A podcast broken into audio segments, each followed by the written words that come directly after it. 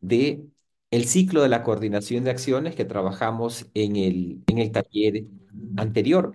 Eh, y haciendo eh, un breve recorrido, estas etapas del ciclo que tienen que ver con la creación de contexto, eh, que tiene que ver con compartir la inquietud, la necesidad, la preocupación, para llegar a la formulación de la petición y de allí toda la etapa de la negociación eh, con los distintos temas que fuimos viendo, declinar, posponer, contraofrecer, eh, pedir tiempo para poder evaluar recursos que termina en la promesa, ¿no? Esta, esta parte, estas dos etapas fundamentales de la creación de contexto y la negociación. Luego, desde la promesa, pues el foco de la promesa es el cumplimiento de aquello que nos hemos eh, comprometido a hacer. Y también hay algunas competencias que señalamos como el seguimiento, la gestión de competencias, veíamos como algo que se suele presentar una vez que hemos dado la palabra con toda sinceridad y responsabilidad. A veces se presentan contingentes, ¿no? ¿Cómo nos hacemos cargo de las contingencias? Este, también trabajamos en el taller anterior.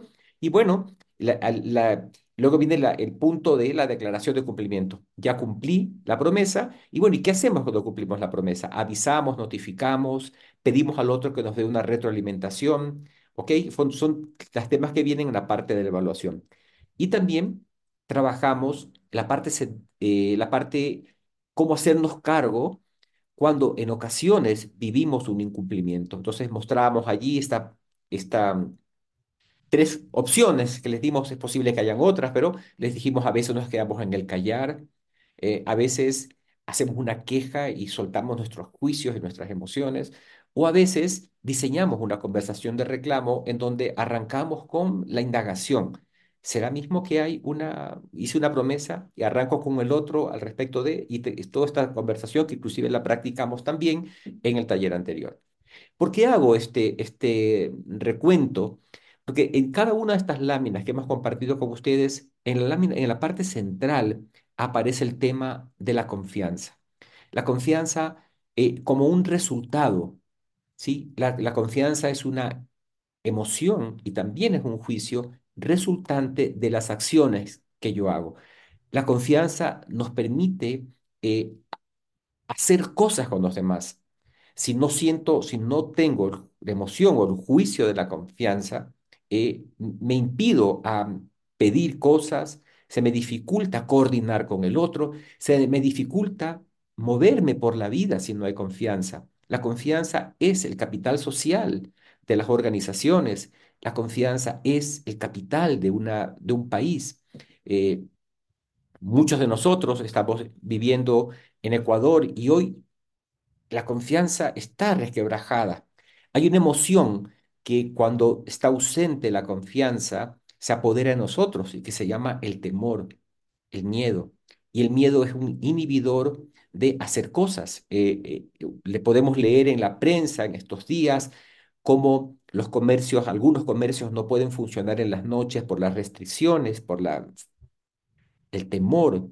Eh, algunas de las playas, estamos en época de, vacaciones eh, de la costa ecuatoriana, en donde visitar las playas tropicales que tenemos acá ha sido una tradición y muchas playas, las personas que tienen sus negocios turísticos se quejan de la muy poca presencia de turistas. ¿Por qué? La, confianza no está presente, está presente el temor. El temor es el antídoto, el antídoto para la confianza, para el temor es la confianza. Y lo, hemos puesto allí en el centro de acá.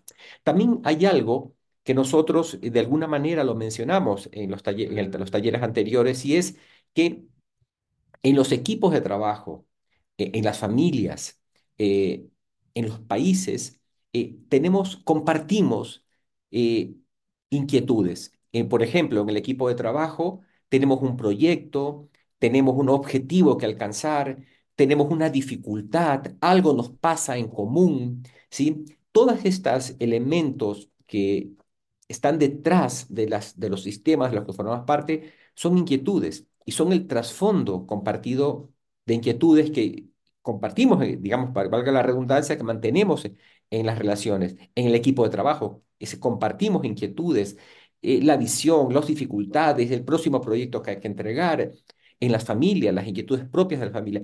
Este trasfondo compartido de inquietudes, si es más o menos profundo, está habilitado también por la confianza. Está, es, mientras mm, más trasfondo de inquietudes compartimos, el vínculo de la confianza también se fortalece. Cuando el trasfondo de inquietudes es bajo, la confianza también suele ser baja. Y esto es importante mirar en los equipos de trabajo, si, cómo somos al compartir las inquietudes. ¿Qué hay detrás de lo que estamos haciendo? ¿Qué nos preocupa a mí como líder? ¿Qué me está preocupando? La organización, cómo se hace cargo de compartir los desafíos, las preocupaciones, eh, la visión porque también la visión es un trasfondo compartido de inquietud, o sea, queremos llegar hacia ese lugar. ¿Cómo nos hacemos cargo de transmitir a la organización también la, visión, las metas, los objetivos que tenemos que enfrentar? Es parte importantísimo del centro del ciclo de la coordinación de acciones. En los talleres anteriores, nosotros veíamos, hicimos un ejercicio sobre eh, qué fortalece la confianza. ¿Se acuerdan que lo trabajamos? Tal vez algunos de ustedes me quisieran eh, mencionar o escribir en el chat eh, algunos de los elementos que fortalecen la confianza.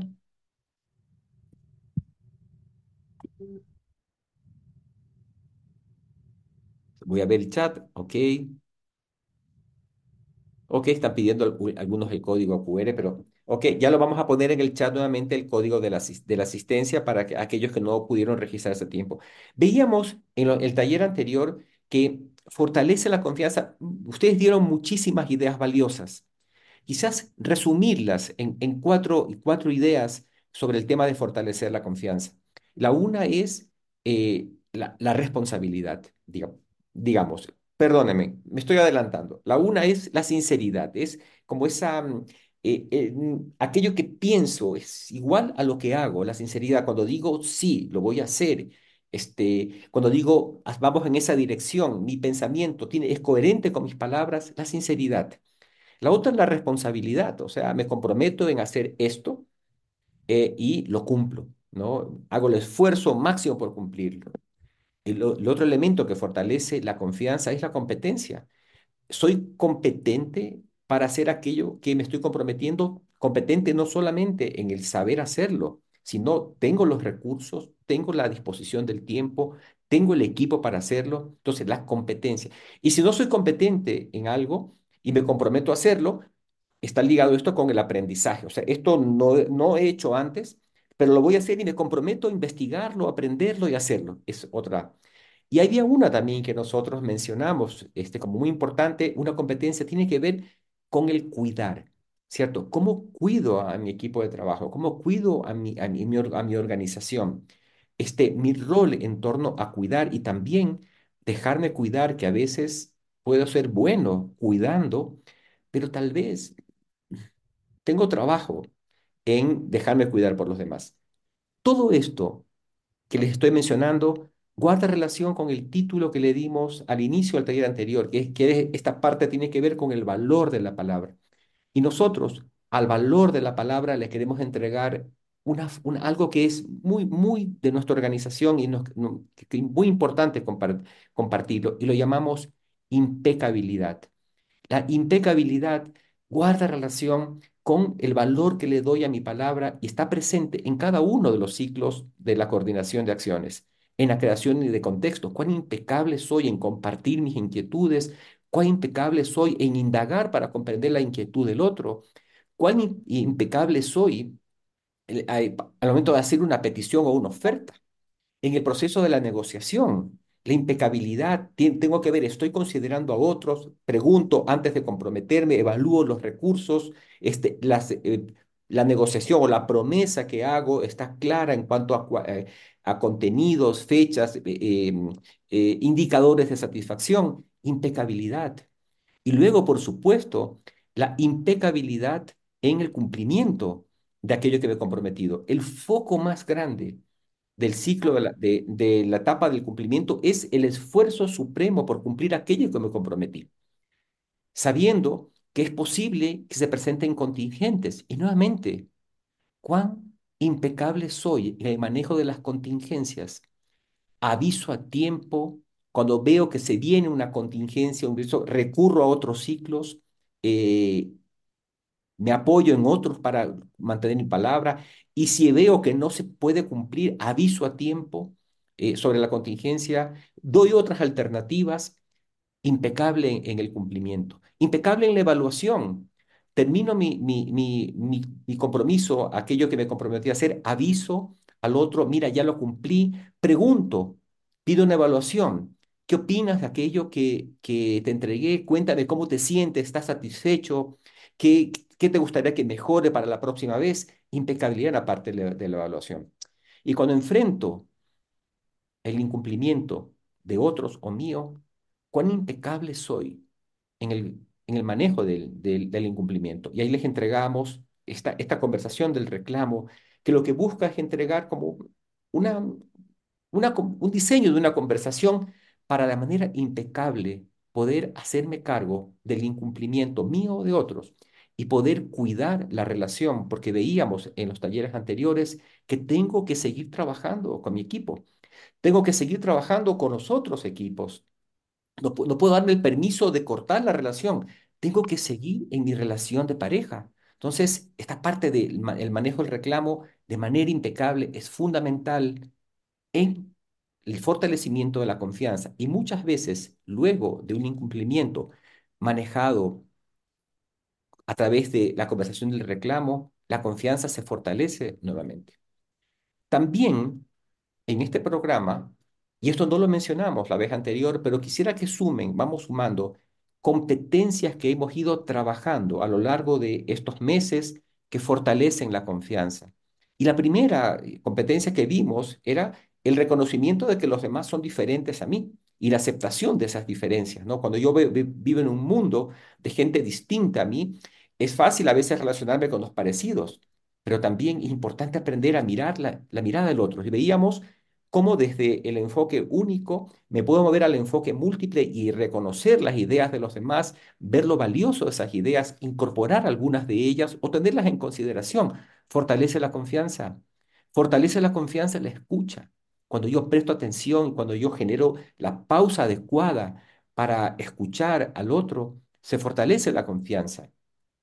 En mis declaraciones, cuando yo hago declaraciones, soy consistente lo que declaro con lo que hago. Cuando afirmo, la, las afirmaciones que hago son veraces, Ten- tengo, puedo probarlas, me respaldo adecuadamente en las afirmaciones que, que hago, ¿cierto? La, respalda nuevamente la confianza. En el manejo de los juicios, ¿cierto? Los juicios que entrego, los logro fundamentar, ¿soy competente en la fundamentación de juicios o me caracterizo por emitir juicios mm, que no están suficientemente fundados o a veces, a veces infundados? Se fortalece la confianza cuando un líder fundamenta sus juicios y entrega su retroalimentación basado en hechos y hace ese- este, trabaja utilizando algunas de las, de las formas que les entregamos en el decálogo para, decálogo para compartir juicios. Luego llegamos al territorio del ciclo de la coordinación de acciones y bueno, ahí todos estos elementos que hemos visto y hemos recordado ahora son cada uno de ellos, siendo impecables en su cumplimiento, fortalece la confianza. Entonces, hemos visto que la confianza es un elemento que está presente a lo largo de este programa, aunque no lo hemos dicho. Cada una de las competencias que hemos entregado fortalece la confianza. Definitivamente, nosotros creemos que esta propuesta que les entregamos es una propuesta que sirve para, entre otras cosas, fortalecer la confianza, aquel vínculo que me permite, aquella, aquella emoción que me permite hacer cosas con los demás. Porque cuando la confianza se debilita, se instala el miedo, se instalan nuestras vulnerabilidades, nos, imposibilitamos de hacer cosas con los demás. Por favor. Desde el primer taller, nosotros conectamos, queremos que las cualidades de líder de Banco Pichincha no estén ausentes de este programa. Es más, todas las de, muchas formas. Las competencias que les he- hemos ido compartiendo están presentes en cada una de estas siete cualidades. Inspira, desarrolla, empodera, aprende, reconoce, crea valor y se adapta. Está presente en cada una de ellas. Y hoy día queremos, queremos hacer un primer ejercicio en salas chicas, ¿sí? Y queremos, así como hemos hecho un recorrido de recordar las distintas etapas del ciclo de la coordinación de acciones, queremos que ustedes en salas chicas conversen y descubran de qué manera están presentes las cualidades de líder de Banco Pichincha en cada una de las etapas del ciclo de la coordinación de acciones. Este es un primer trabajo que queremos hacer, es una conversación reflexiva, abierta, sobre cómo están presentes estas cualidades de líder de Banco Pichincha en las distintas etapas y componentes de y competencias del ciclo de la coordinación de acciones. Eh, la redacción de cada una de las siete características del líder Pichincha la podemos entender en dos tiempos, en tercera persona, pero principalmente en primera persona. ¿Sí? Cada uno, cada uno, no solamente el reconocimiento, es la inspiración, es el, el, el como crear valor, eh, el, el aprender. O sea, cada una de las siete, el banco las diseña en función de lo que nos toca hacer con nuestros equipos, nuestros clientes y la gente a nuestro alrededor. ¿sí? Pero desde nuestra mirada, el redactarlo en primera persona es la pieza vital que un líder consciente necesita construir. Entonces es como estar todo el tiempo jugando hacia afuera, hacia los demás, hacia la gente para la cual yo trabajo y con la que trabajo, pero también principalmente conmigo y haciéndome cargo de mi propio desarrollo, de mi propia necesidad, de mi propia mirada de construcción permanente de un líder distinto. Tercera persona hacia los demás, primera persona hacia mí, que es una nueva manera también de entender las siete características del líder Pichincha. Muy bien, la pregunta que quiero agregar a todo lo que nos han reportado de la conversación que acabas de tener es muy simple. ¿Qué emociones estuvieron presentes en la conversación que acaban de hacer? Y pueden usar el chat. No me, no me comprometo a responder todo lo que escriban en el chat, pero sí me sirve que en el chat vayan apareciendo emociones que ustedes identifican en la conversación que acaban de tener. Adelante.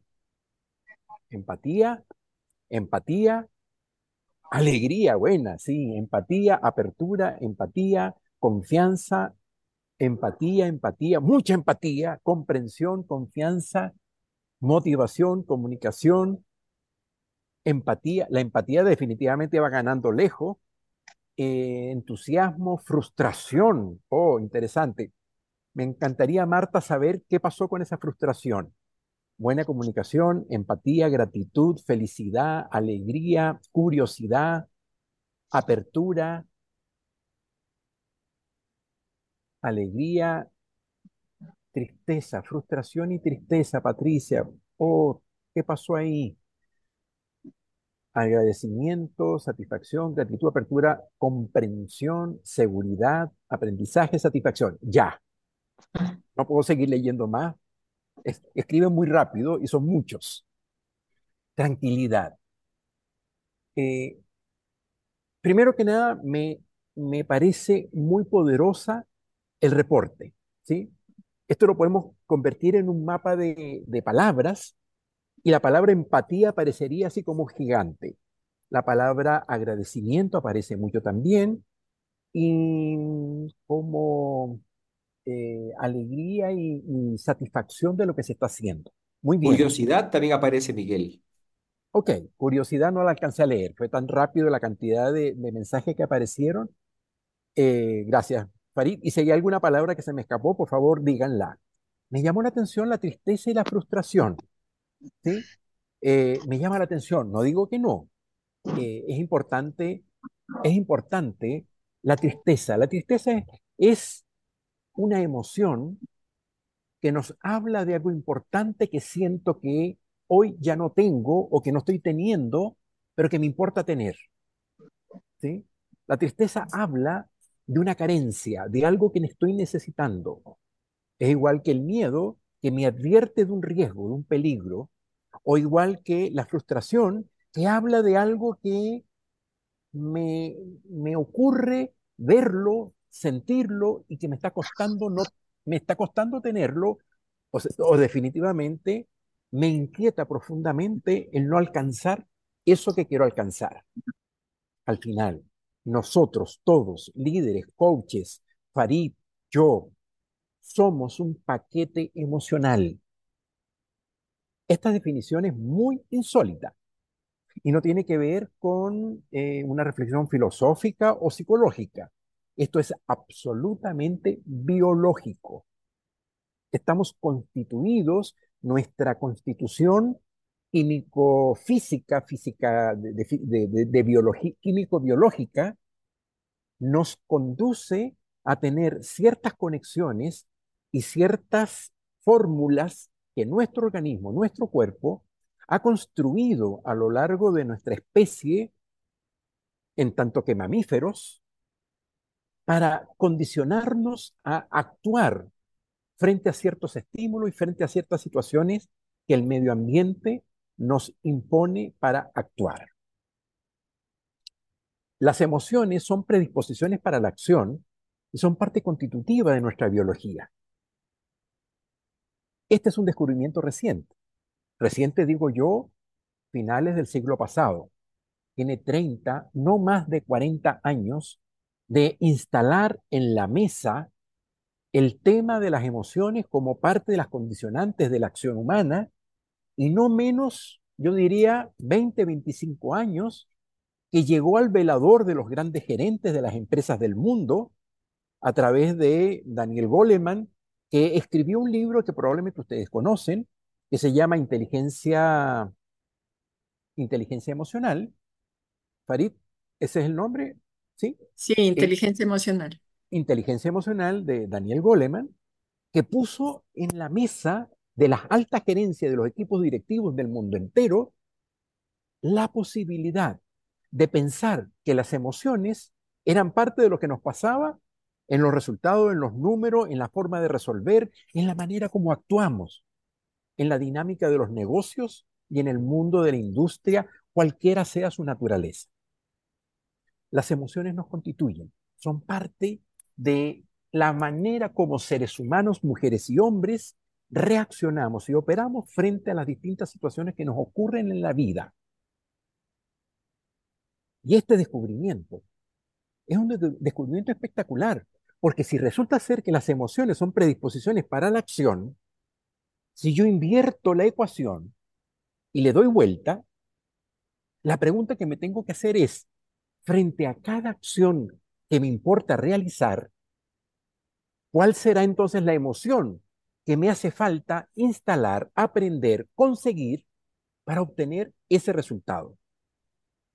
Si este año 24, tan complejo, tan lleno de desafíos, con tantas dificultades, en particular el Ecuador, que además le agrega la dimensión social, política y de seguridad. Esta dimensión tan tremendamente compleja. Yo vengo esta mañana de una reunión donde hasta el canal de Suez apareció como argumento de lo que nos está pasando hoy y cómo lo que está ocurriendo en el canal de Suez y la sequía en el canal de Panamá está afectando directamente los niveles productivos y los niveles de respuesta frente a nuestros clientes. Y el banco no está ajeno a todas estas realidades porque las carteras crediticias tienen hoy niveles de riesgo que hace tres años no tenían. Frente a todos estos dilemas, frente a todos estos desafíos, yo necesito que mi equipo este año de el 100,3%, el 110%, 120%. Es un año en donde tenemos que dar más de lo que hemos dado el año pasado. A veces, incluso bajo la fórmula de hacer más con menos, forzando aún más las maquinarias para hacer más eficiente todo lo que hacemos. De ahí viene esto de aprender, adaptarse, reconocer, crear valor, empoderar, desarrollar e inspirar las siete características, cualidades del Banco Pichincha. La pregunta es, ¿y si quiero hacer todo esto? O cualquier otra meta que cada uno se plantee, ¿cuál es la emoción que me hace falta para lograr ese propósito? O, mejor aún, ¿cuál es el paquete emocional que me hace falta?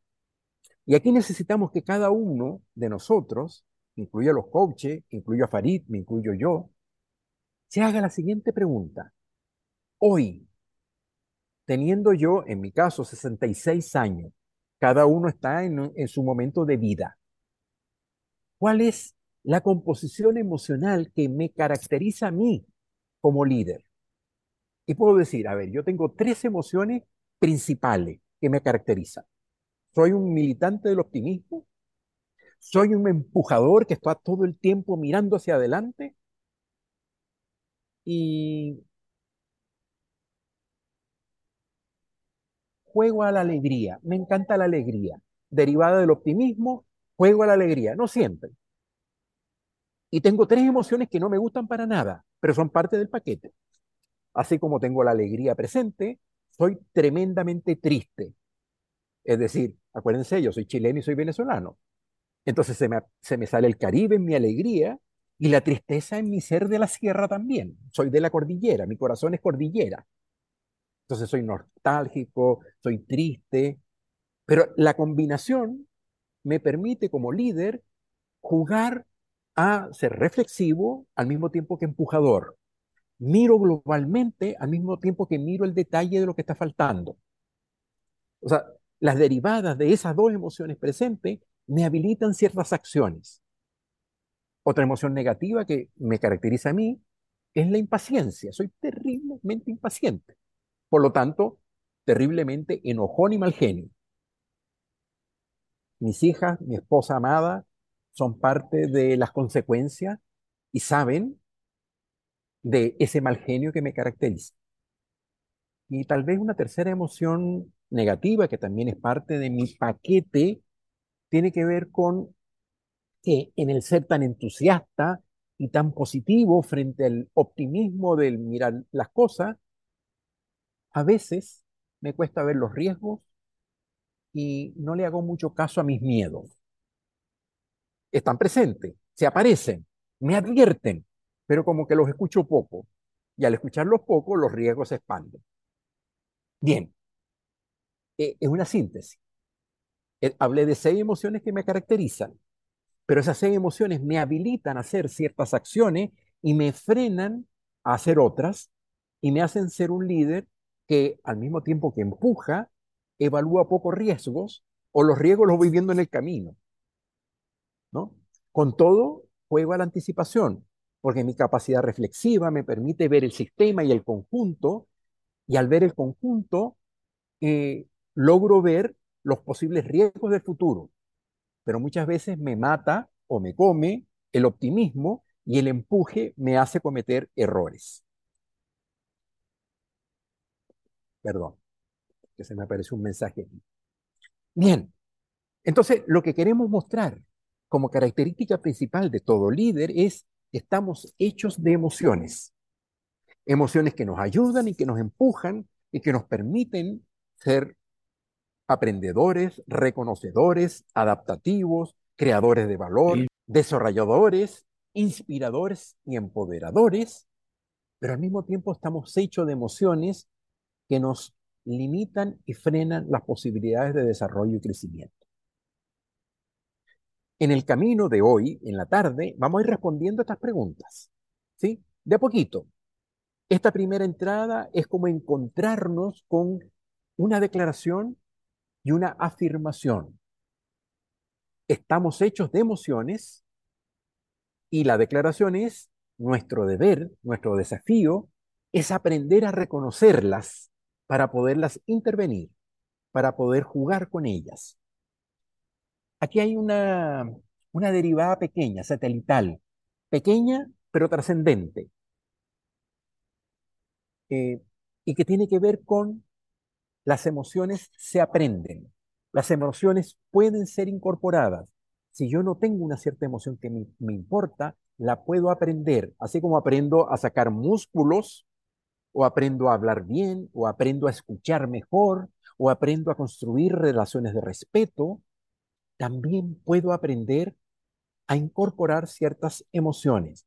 Requiere de práctica, requiere de paciencia, requiere de constancia. Miguel, y a propósito de lo que mencionas, me gustaría no dejar pasar que hoy es el Día Internacional de la Educación. y la educación está íntimamente ligada con el aprendizaje. Bien, esa es como el, el gran paraguas. eh, Fa- Farid, perdón, esto de que es el Día de la Educación y del Educador, ¿qué vínculo le pones a esto que estamos hablando de las emociones? Que tú hablas, y estoy totalmente de acuerdo, de que también podemos aprender a incorporar emociones que no tenemos. Ah, Es- ya, esto, ok, esta es la conexión que le quería hacer. claro, desde el rol de aprendedores y, y, de enseñadores, Claro, como líderes, enseñadores, por supuesto. claro. Ok, gracias, Farid, excelente. Muy bien, este es como el titular grande. Vamos a las letras chiquitas del contrato. Vamos a mirar una aplicación de esto que acabo de decir. el momento en el cual siempre estamos en una emoción particular y fluimos a lo largo de, de la emoción a lo largo del día. Pero también, fíjense en lo que decimos, cómo lo decimos, cuándo lo decimos, también genera emociones en los demás al escuchar aquello que estamos diciendo. Eh, muy bien. La parte esa importante de la primera fase del ciclo de la coordinación, de coordinación de acciones, perdón, eh, la creación de contexto, ¿no? Esta, esta donde nos compartimos las inquietudes, donde indagamos al otro, ¿Cómo observas esta situación? ¿Qué experimentas? ¿Qué, qué piensas al respecto? ¿No? Tiene que, tiene que ver fundamentalmente con emociones, ¿no?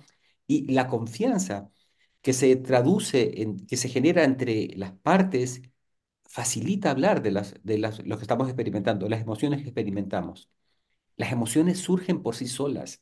O sea, no es que yo puedo decir, no voy a experimentar emociones. Como tú dices, somos seres humanos y somos seres vivos y los seres vivos, eh, los seres animales también experimentan emociones. Tal vez nosotros las procesamos más. Un ejemplo que les quiero dar, este, evitar tener emociones es como que si yo le, le piso el pie a alguien y le digo que evite que la persona tenga dolor. El dolor es una reacción a lo que está sucediendo y las emociones también. Entonces tú empiezas a mencionar allí, primero, no podemos eh, eh, evitar experimentar la- las emociones.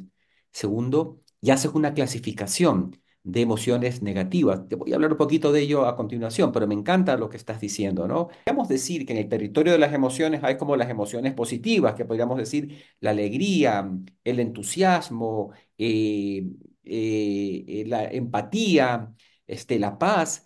Son emociones, y podríamos decir que hay un repertorio de emociones negativas, como el miedo, el enojo, la frustración. Pero muy bien dicho eh, lo que se mencionó en antes. Las emociones negativas las nombramos de esta manera, pero no es porque haya que evitarlas. El enojo es la respuesta a, lo que algo sucedió.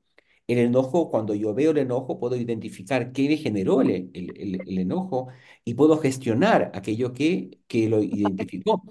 El, el enojo a veces es un eh, motivador de acciones. Muchas veces desde el enojo nos surge una energía que nos permite hacer cosas que, de, que no estar en el enojo no fuéramos capaces de hacerlas. Por ejemplo, eh, me fue mal en este proyecto, siento frustración y siento enojo, pero podría ser que esa misma energía me permita hacerme cargo de las acciones que requiero para que esto no vuelva a ocurrir. Entonces, lo que quiero es decir, es mencionar, identificar este como estas polaridades, positivas y negativas, y no porque sean malas, solo que de alguna manera las nombramos, ¿de acuerdo?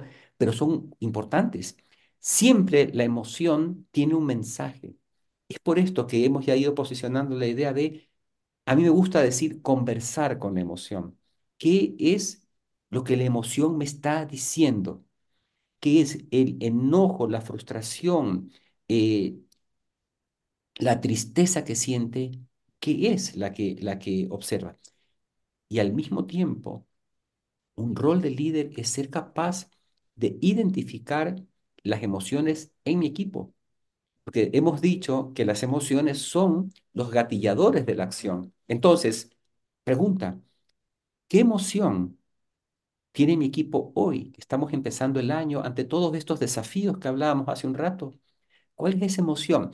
La emoción que tienen ¿Le estará ayudando? ¿Facilitará alcanzar los objetivos? ¿O la emoción que tienen es un obstáculo para el equipo? La emo- fíjate, más que el desafío en sí, que a veces decimos, uy, ese desafío, ¿no? A veces el obstáculo es la emoción que está detrás de ello. Mm, Caracterización de las emociones. Hay emociones que son tóxicas, digamos, o sea, no, no es porque el enojo sea tóxico.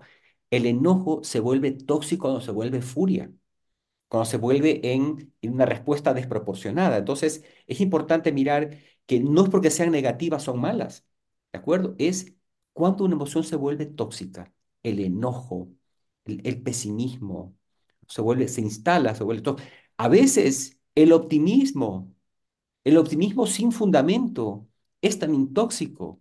O a veces el, el positivismo también exacerbado es tóxico también, porque no me permite evaluar con claridad las, eh, eh, el, el, mundo, porque estoy inmerso en, una, en una, un positivismo eh, tóxico. Entonces, fíjense, también quisiéramos mencionar en base a lo que menciona Rebeca, que otra forma de mirar las emociones es la toxicidad de las emociones, ¿no? Y, esta, cualquier emoción positiva se puede volver tóxica también. ¿Eh? Exceso de eh, entusiasmo, exceso de, eh, de empatía, por decir algo, ¿no? Es que no me permite evaluar y poder dar una retroalimentación adecuada a mi, a mi colaborador. el exceso de cuando, la, cuando el enojo se instala y se vuelve en furia, se pone en violencia. Entonces se vuelve también, son como aspectos de las que nosotros llamamos toxicidad de las, de las emociones, positivas y negativas. El exceso de positivismo es negativo, es tóxico, perdón. El exceso de negativismo es tóxico también. Siempre es importante en un equipo de trabajo el positivismo y una dosis de negativismo. Una dosis de alguien que ante tantas ideas maravillosas, tanta, tata, alguien que nos diga, oiga, oiga, pero tal vez eso no funcione. No, pero no seas negativo. Es importante. El truco es la relación entre el positivismo y el negativismo. Cuando el positivismo está exageradamente presente, ojo, el equipo puede estar corriendo riesgos porque no, está no es capaz de, de, mirar algunos riesgos. Y cuando el negativismo está en primer lugar, el equipo se estanca y se, se enquista este, eh, ante, las, ante las posibilidades que ve en el futuro. Vamos a hablar un poquito del de, ser realistas, que puede ser una competencia importante, pero a veces el realismo, detrás del realismo hay unas emociones muy particulares que vamos a abordar no en esta taller, sino en el próximo. Sin embargo, me das pie para mostrar otra forma de mirar las emociones. Fíjense, si yo voy caminando por la calle alegre y contento y un perro me salta y me ladra, probablemente todos experimenten miedo. ¿De acuerdo? Todos nos sobresaltamos, sentimos miedo. Y todos podemos reconocer qué generó el miedo. El perro que me ladró. Todos ante el, es posible que ante el incumplimiento de una promesa sintamos enojo. Y puedo reconocer precisamente, oye, estoy enojado porque esto no se dio, esta, esta promesa no se cumplió. Entonces, una característica de las emociones es que puedo identificar ¿Qué las genera? Pero fíjense, hay algo que es más profundo, que está como más presente, es como el telón de fondo en el comportamiento o la caracterización de las personas. Imagino que, digamos, podríamos decir, eh, esa persona es aburrida o esa persona es eh, negativa esta persona es pesimista, oh, fulano de tal, qué positivo que es. Vemos como en, el rasgo del observador que es esa persona, en el ser que está haciendo esa persona, vemos como características permanentes este, de esas personas. Como no tiene que haber un perro que ladre para que esté enojado, es como que esa persona, como que vive en el enojo, podríamos decir.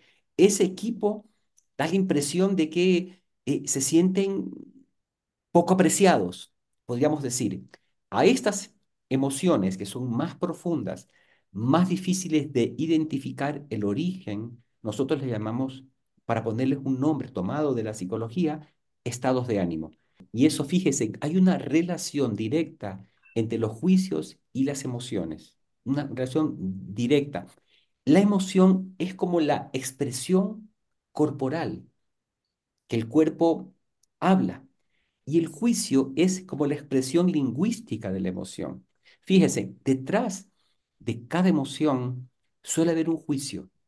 Entonces, un equipo de trabajo que se caracteriza por decir mm, que no se mueven, mm, un equipo triste, un equipo que, que hace lo mínimo, ¿cierto? Ese equipo tiene juicios dentro.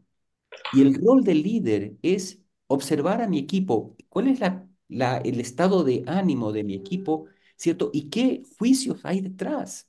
Tal vez no nos prestan atención, tal vez somos la última rueda del coche, tal vez no nos preguntan, tal vez no nos reconocen.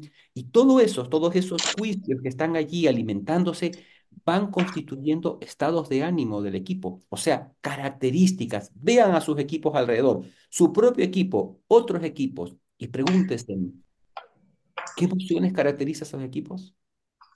¿Qué emoción está presente en ellos? ¿Son, son ambiciosos? ¿Son, son equipos que les cuesta moverse? ¿Son equipos enojados? ¿Sí? ¿Qué emociones están ahí presentes? A estas emociones están como, parecen como constitutivas de, de las personas, de los equipos de trabajo, les llamamos estado de Ahora, esto no es permanente.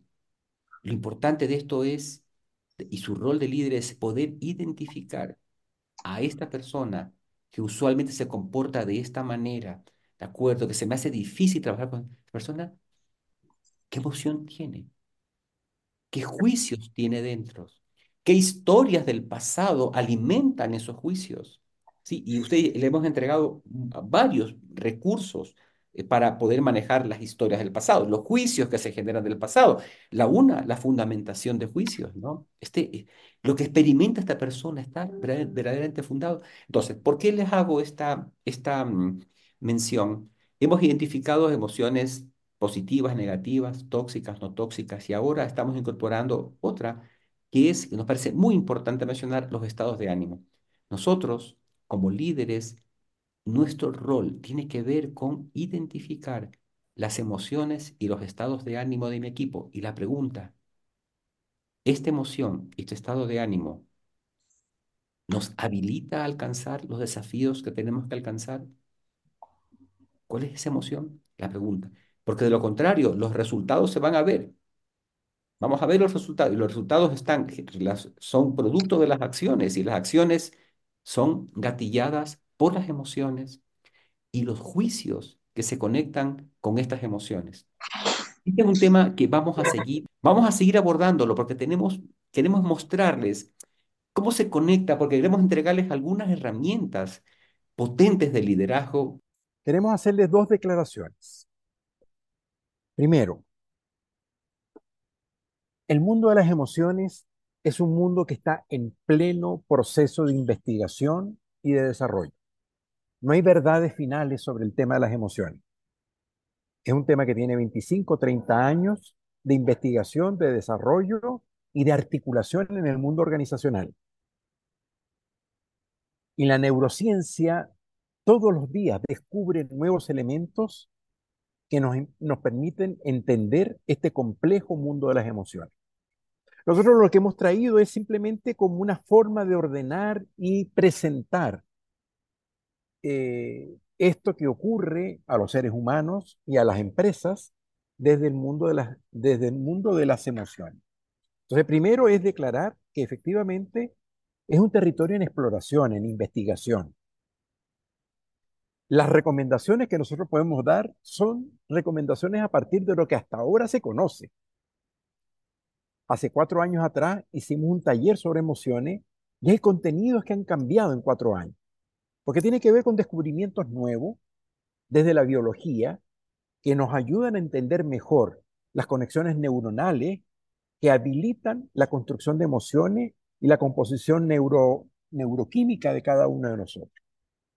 La segunda declaración tiene que ver con que la pregunta más importante que Farid nos entrega es de qué estamos hechos emocionalmente. Porque al final de eso se trata, es de que cada uno se responda a sí mismo la pregunta de qué emociones estoy yo hecho.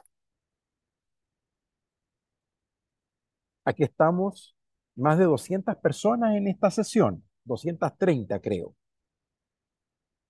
Y son 230 respuestas diferentes, incluyendo los coaches.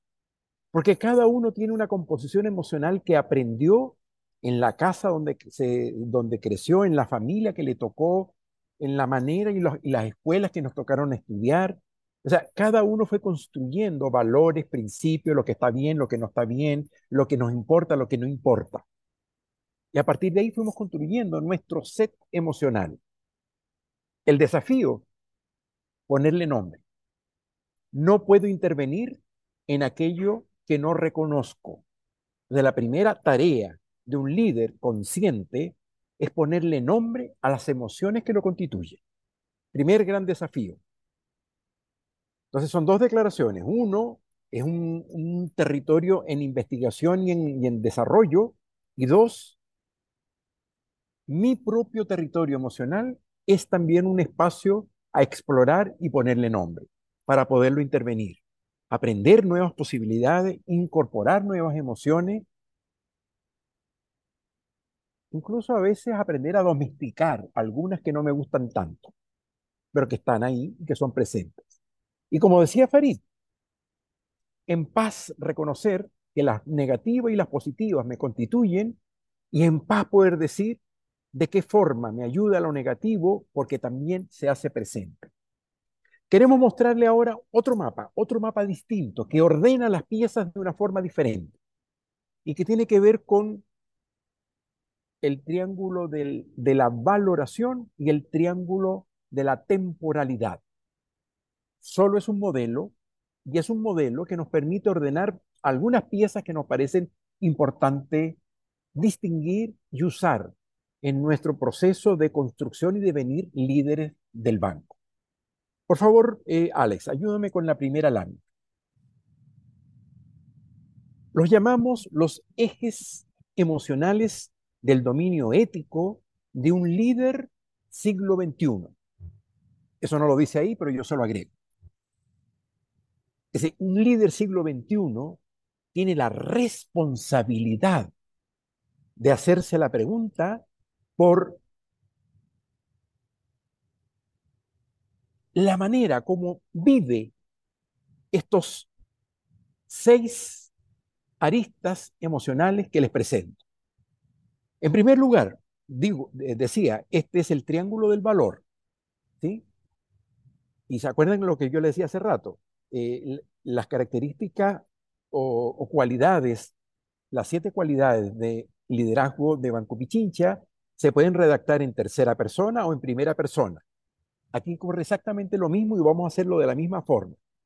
El triángulo del valor tiene que ver con el valor que agregamos, el valor que entregamos, el valor que nos constituye. En primer lugar, lo redacto en primera persona. El valor que veo de mí mismo, cómo me veo a mí. Y aquí aparecen al menos dos dimensiones emocionales que nos importan distinguir.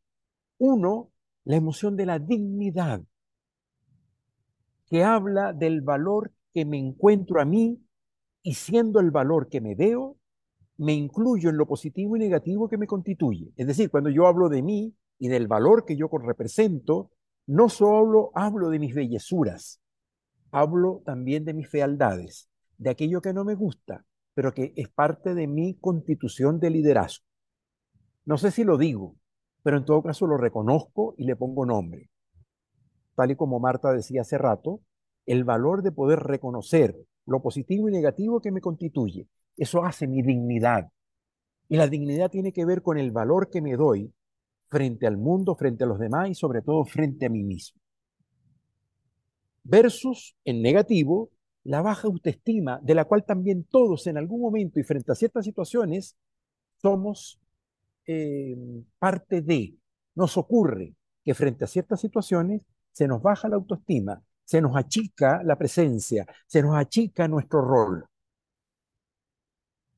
A veces frente a figuras de autoridad, frente a situaciones de miedo, frente a situaciones de incertidumbre, como que nos achicamos, nos ponemos más pequeños y se nos baja el valor de nosotros mismos aprender a navegar con el alto valor mío y con la baja autoestima mía y aprender a, navegar con eso positivo y negativo, procurando proteger y desarrollar mi propia dignidad de valor. Cuando me paro frente a los demás, me aparece también dos miradas del valor. el valor que le doy a las demás personas. ¿Cómo me relaciono con las demás personas? ¿Desde el respeto o desde la invalidación? Es decir, el respeto entendido como una pauta ética que marca la legitimidad que le doy al otro distinto a mí, que piensa distinto a mí, pero que legítimamente le doy su derecho y su espacio para ejercer esa diferencia que tiene conmigo. O el acto de invalidar, dado que estoy tan en desacuerdo con lo que tú piensas y con lo que tú dices, y frente a la, a la diferencia, frente a la contradicción, el repertorio que me sale es sacarte de lado, invalidándote como persona o como profesional. ¿Cuántas veces en la vida nos pasa que cuando todos pensamos de la misma forma y todos vemos el mundo de la misma manera, convivir en un mismo espacio se hace tan simple, tan fácil? Te veo a ti, Karina, te veo Rebeca, te veo Marcela, Julio, César, eh, gente tan inteligente, tan lúcida, claro, porque piensan igual que yo. Y como piensan igual que yo, digo, no, ustedes son brillantes. Y es requete fácil convivir todos juntos. El desafío, aprender a convivir entre los distintos, con gente que piensa diferente a mí. Y para eso, la emoción principal que me ayuda a convivir en la diferencia es el respeto. Valor de mí, valor del otro y el valor de la transformación desde el aprendizaje, que tiene que ver con las dos emociones que les decía hace rato atrás. La emoción de la humildad que me permite reconocer mis propias tonteras, mis propias insuficiencias, mis incompletitudes, aquello que no sé, y, lo digo con toda transparencia, no, ¿sabes qué? De eso no sé. Mejor no, mejor pregunte a la otra persona que sí sepa. Versus la arrogancia, es aquel que se para en el mundo diciendo, ya yo lo sé todo, lo que yo digo es la verdad, y el enfoque único se aparece porque yo soy la razón. Y mi misión en la vida es convencerte de lo bien que yo veo las cosas porque como yo las veo, es la manera correcta de verlas. Humildad versus arrogancia, prepotencia, esa forma de a veces sutil, delicada, no clara, en que operamos asumiendo que soy yo quien tiene la razón y te dejo de lado. Y con mucha arrogancia me paro en una relación que termina imponiendo, no construyendo, no empoderando, sino generando más bien relaciones de miedo y de desigualdad. Este es el dominio del el triángulo del valor. Y lo cruzamos con el, el triángulo del tiempo, la temporalidad, que es el siguiente triángulo. Alex, por favor. En este triángulo me voy a encontrar con el pasado, presente y futuro, con distintas maneras de vivirlo también. Y puedo mirar y puedo comenzar desde cualquiera. Voy a comenzar desde el pasado. Miro mi pasado, miro todo lo que yo he hecho, el recorrido de todo lo que he hecho, y digo en paz, con orgullo, con tranquilidad, con, con sensación de misión cumplida, veo a mis hijos, veo a mi pareja, veo a mi familia, veo a la gente que quiero, mi equipo de trabajo, me veo a mí mismo en la vida que me ha tocado tener y digo en paz, bien, check, la he vivido con intensidad, he cometido muchos errores, he hecho muchas tonteras, pero lo que, lo que genero como producto final lo veo y me gusta. Todavía es insuficiente, todavía no está completo, pero me gusta y en paz veo mi pasado. O al revés, vivo en la rabia, en el resentimiento por todo lo que no recibí, por todo aquello que no me llegó, por todo aquello que no tengo, y estoy tan preocupado de mirar lo que no tengo, que por no ver, que por ver lo que no tengo, dejo de ver las muchas cosas que sí tengo y que sí he logrado. ¿Conocen gente así? ¿Conocen personas que viven mirando lo que le faltó, lo que no estuvo, lo que no funcionó, olvidando el mundo de cosas que sí funcionan, que sí están y que sí han logrado?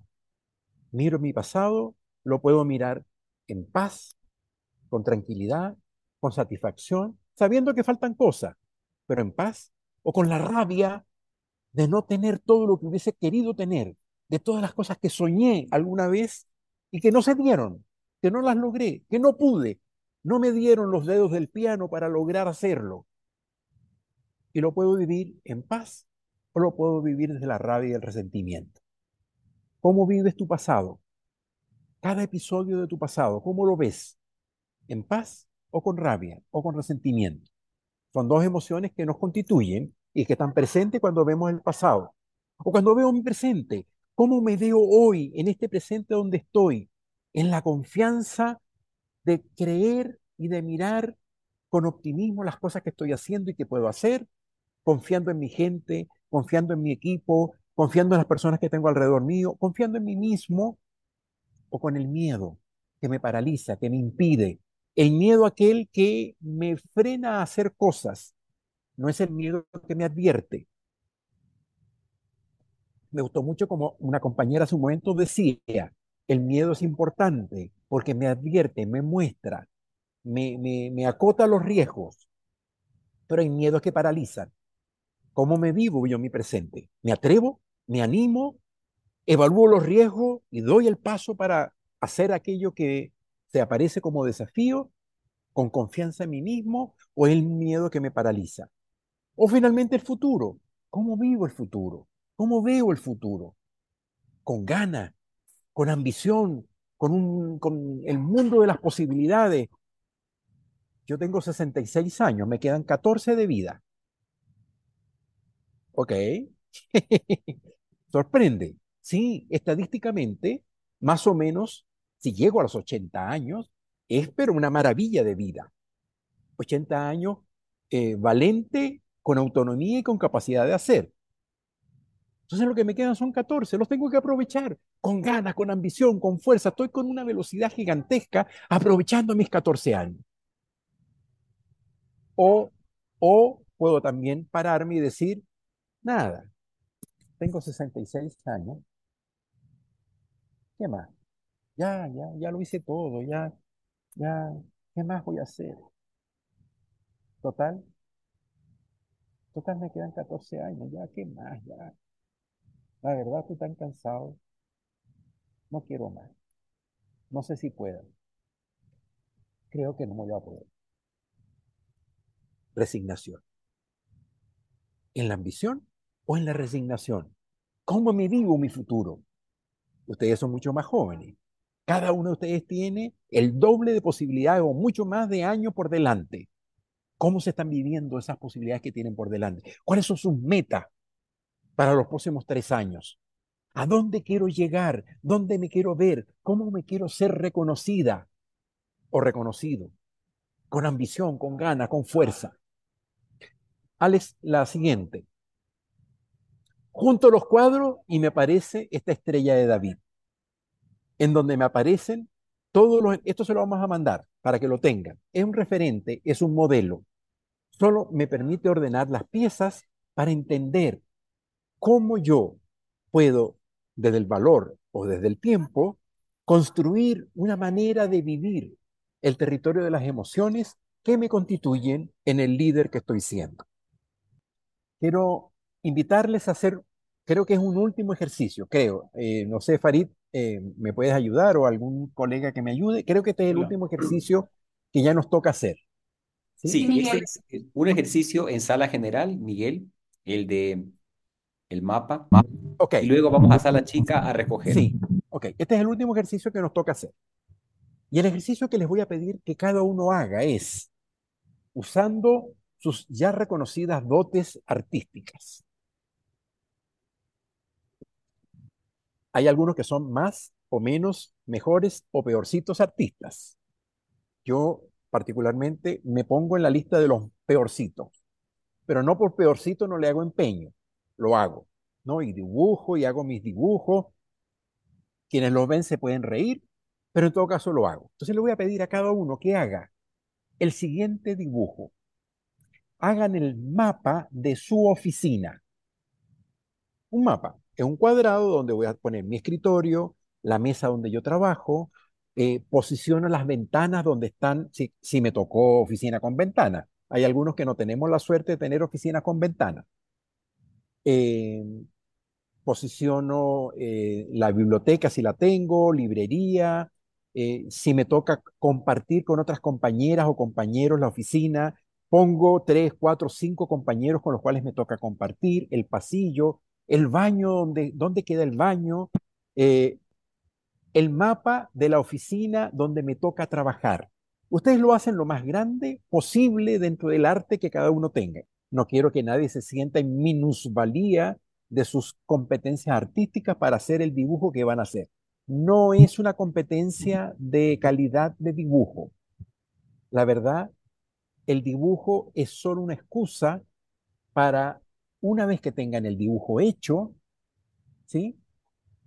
darse el permiso de poner dentro de su dibujo, donde van a poner tres, cuatro, ocho compañeros más que, están, que comparten con ustedes el día a día de la oficina, van a poner las emociones que ustedes registran o que caracterizan a cada rincón de esa oficina. Por ejemplo, en mi escritorio tengo la foto de mis hijos. En esa foto yo voy a reconocer la emoción de la ternura, de la ilusión, de la esperanza. Eh, voy a poner eh, una foto de una mascota que me encanta, mi, mi mascota preferida. También me importa mucho y eso me genera una cierta emoción. Más allá voy a poner a una compañera con la cual comparto mucho y me encanta también lo que ella hace. Y voy a poner emociones con respecto a eso. Voy a poner aquel personaje que no me gusta nada, pero que también es parte de la oficina. Y voy a poner también las emociones que me aparecen allí. Eh, no sé, eh, frustración, rabia, egoísmo, eh, mala compañía, no sé, la emoción que cada uno tenga. Y si no tiene nombre para la emoción, no importa, describa lo que le pasa con ese rincón de su oficina. El baño, el sitio donde se toma café, donde compartimos con otro. No sé si tienen un sitio donde fuman, aquellos que fuman. Suelen ser, yo no lo hago, pero suelen ser sitios muy sabrosos de conversación. Dense el tiempo para poner la mayor cantidad de emociones que cada uno quiera poner dentro de. Una advertencia es un ejercicio confidencial, no lo tienen que compartir, no hay que sacarle foto, no lo van a tener que mostrar a nadie. La pregunta que el coach le va a hacer después es que descubren qué les pareció, qué encuentran. No va a ser, muéstrenlo o diga esa emoción que consiguió con respecto a su compañerita que está aquí al lado. ¿Sí? Es confidencial. Muy bien. Entonces, le vamos a dar para que mapeen emocionalmente el mapa de su propia oficina. Adelante. ¿Nos ayudas, Alex, Yanni, con una música de dibujo, de emociones?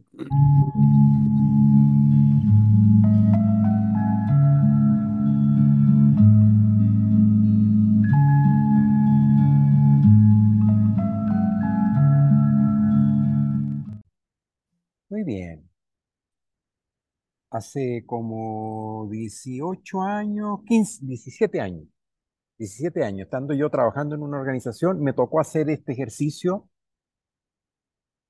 a título personal también. Es decir, este mismo mapa lo pueden hacer explorando o bien su casa actual o bien su casa de origen, aquella casa donde se criaron. Y hacerle pregunta a las emociones de aquella época. Para hacer este ejercicio hay que tener la valentía de permitir que las emociones que aparezcan, dejarlas que aparezcan y aprender a fluir con ellas. Siempre las emociones se generan desde nosotros, desde el observador que somos, desde las interpretaciones que hacemos, desde lo que pensamos al respecto de lo que estamos conversando. Siempre está en nosotros. No nos trae la emoción el otro. Los lugares tienen emociones, o, nos conectan con emociones. Los días de la semana nos conectan con emociones. La emoción de un viernes es distinta a la emoción de un domingo de un lunes. Y no porque el día de la semana tenga cargada una emoción particular, sino porque nosotros, cuando estamos en ese día, este, hacemos, emitimos juicios al respecto del día de la semana del, y generan emociones.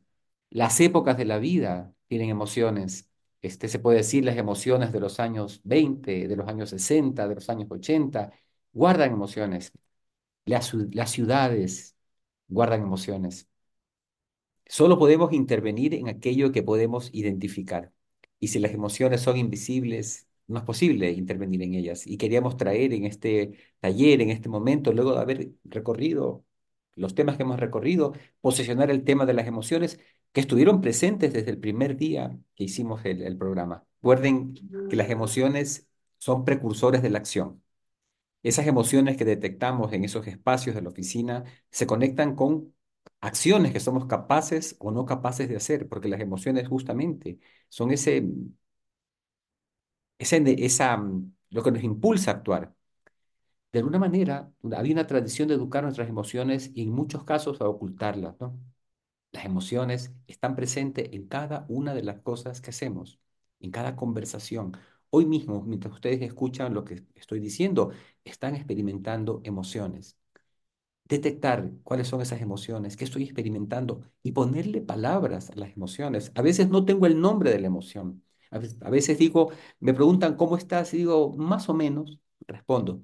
Pero ese más o menos tiene emociones dentro. ¿Qué significa más o menos? ¿Más o menos qué? Dale, póngale en palabras, póngale más texto, póngale en texto a la emoción. Reprimir la emoción. Y ese es probablemente un repertorio aprendido. También de alguna manera de alguna forma, aprendimos a reprimir la emoción y nosotros queremos eh, volver a colocar delante la palabra aprendizaje. Es posible volver a aprender a gestionar emociones. Es posible volver a aprender a hacernos cargo, a comprender las emociones. Es posible. Y es parte de lo que buscamos en este programa. Primero es poner el fenómeno, lo que hemos hecho el día de hoy. Hoy hemos situado el fenómeno que de alguna manera, bueno, de muchas maneras, desde el primer día de talleres dijimos, en las conversaciones están presentes el lenguaje, la corporalidad y la emocionalidad. Y hoy hemos puesto de relevancia eh, el tema de las emociones, pero en cada, en cada cosa que digo, en cada juicio que emito, en cada interpretación que hago, hay una emoción presente. En cada resultado que genero, en cada vínculo que realizo con el otro, hay emociones primero. Y interesantemente, las emociones están empujando el actuar. Y es por esto que queríamos traerles acá, porque como líderes conscientes, primero, detectar, existen emociones. En mi equipo de trabajo, en mi trabajo, en mi organización, con mis clientes, hay emociones.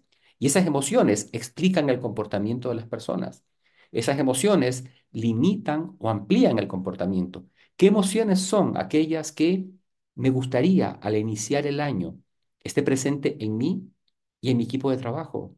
para alcanzar esas metas? ¿Qué emoción está haciendo ¿Cuál está presente hoy que no nos ayuda? ¿Qué emoción? Y como líderes podría intervenir allí. Y un camino para intervenir en las emociones es a través de las declaraciones y de los juicios. Miren, seguramente ustedes han leído o han visto películas de cómo los generales en la batalla, antes de la batalla, ¿cierto? Levantaban la emoción de su equipo a través de las cosas que decían. Somos capaces, defendemos la patria, vamos adelante, hasta la victoria, pues somos más poderosos. Todas esas palabras que el líder emitía en estas historias que podemos ver son palabras que generan un impacto emocional. Hoy se lo sigue haciendo en los equipos deportivos. Parte de las prácticas que realizan los coaches deportivos tiene que ver con esto, no todo, pero tiene que ver con la parte, cómo predisponer emocionalmente al equipo al desafío que va a enfrentar. Voy, quiero que mi equipo salga, vamos a jugar con el, con el que está en la primera línea, en la primera posición de, de, de la tabla de posiciones, vale la redundancia, somos nosotros los penúltimos. Ah, de entrada vamos a perder. No, la postura del, del líder, del director técnico es ¿Cómo enfrentamos ese partido, ese desafío? Somos iguales, tenemos dos piernas, dos brazos, estamos preparados, entrenados. La cocina que se diga. Es importante el rol de la gestión de la emoción del líder en su equipo de trabajo. Las, las emociones son aquellas que nos posibilitan ver más lejos, avanzar más lejos, desafíos más grandes. Y no solamente en los equipos de trabajo, por supuesto, en los países, en las familias, en las relaciones. Dentro de sus relaciones de pareja hay emociones. Hay emociones que están ahí, que tal vez no se hablan de esas emociones, pero están presentes, que están detrás de aquellas cosas que hacemos, que se conectan con los juicios que emitimos. Bien, es un tema precioso en el cual no lo hemos agotado hoy porque queremos trabajar un poco guiados de la presentación que Miguel nos hizo sobre la estrella de David que hablaban antes Queremos en el próximo taller hacernos cargo de cuatro emociones. Dos emociones que las llamamos tóxicas y cómo mover esas emociones tóxicas hacia una emoción virtuosa, una emoción que nos permita movernos hacia las metas. Pero primero vamos a hablar de ellas, vamos a meternos en ellas, vamos a trabajar en ellas, qué juicios están presentes en esas emociones y cómo con las herramientas que ustedes ya tienen hasta el día de hoy, trabajar en esas emociones.